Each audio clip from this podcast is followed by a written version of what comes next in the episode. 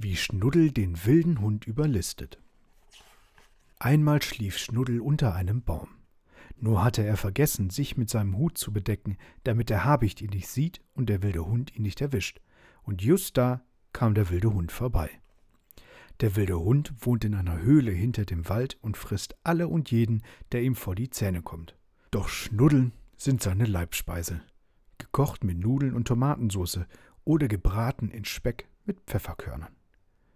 Oh, ein Schnuddel, feixte der wilde Hund, als er ihn da im Grase sah, wie er schlief.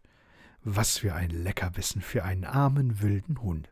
Wach auf, du kleiner Bratenlümmel. Und Schnuddel wäre fast vor Furcht gestorben, denn entkommen war nicht möglich. Rechts neben seinem Ohr eine Vorderpfote des wilden Hundes und links neben seinem Schuh eine Hinterpfote des wilden Hundes. Da entsann er sich seiner geheimen Botschaft, nahm den Zettel fest in die Faust und schon war die Furcht verflogen.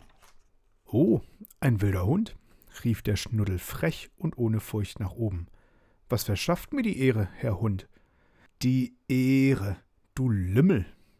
Die Ehre verschafft dir, gefressen zu werden. Ich genehmige dir einen letzten Wunsch, denn ich bin kein Unmensch. Dann kommst du in die Nudelsoße mit Pfefferkörnern. Dann gestatte mir, dass ich dir als letzten Wunsch mit meiner Faust eins auf die Nase gebe. Bist du tot, lässt du mich frei. Bist du nicht tot, verziere ich deine Tomatensoße. Nicht zu beschreiben, wie der wilde Hund lachte. Er wälzte sich fast am Boden, doch ließ er Schnuddel nicht aus den Augen, denn so ein kleiner Wicht hüpft in eine Erdspalte, schon ist er weg.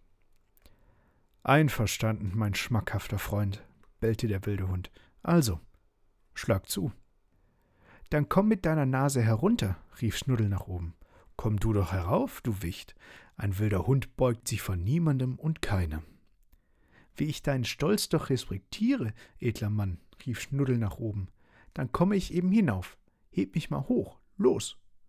Der wilde Hund hob ihn nach oben. Nun setze mich auf den Ast da. Der wilde Hund setzte ihn auf den Ast da. Ein höher, denn du bist doch nicht so klein, dass du nicht höher reichst, oder wie? Nein, knurrte der wilde Hund. Ich bin größer, als du denkst. Ich bin der Größte auf der ganzen Welt und im gesamten Kosmos dann setz mich noch einen Ast höher. Vielleicht fresse ich dich mit Bratkartoffeln und Sauerkraut.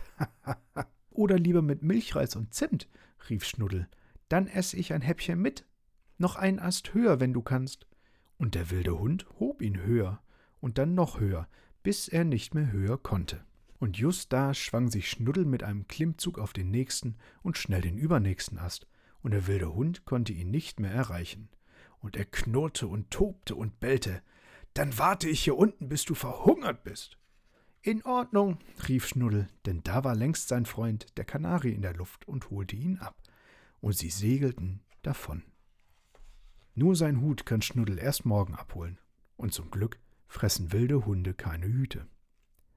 Dann gute Nacht, du aller Schnuddel, und vergiss nicht, morgen deinen Hut zu holen.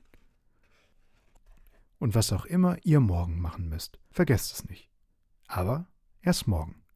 Bis dahin, schlaf gut, liebe Homies.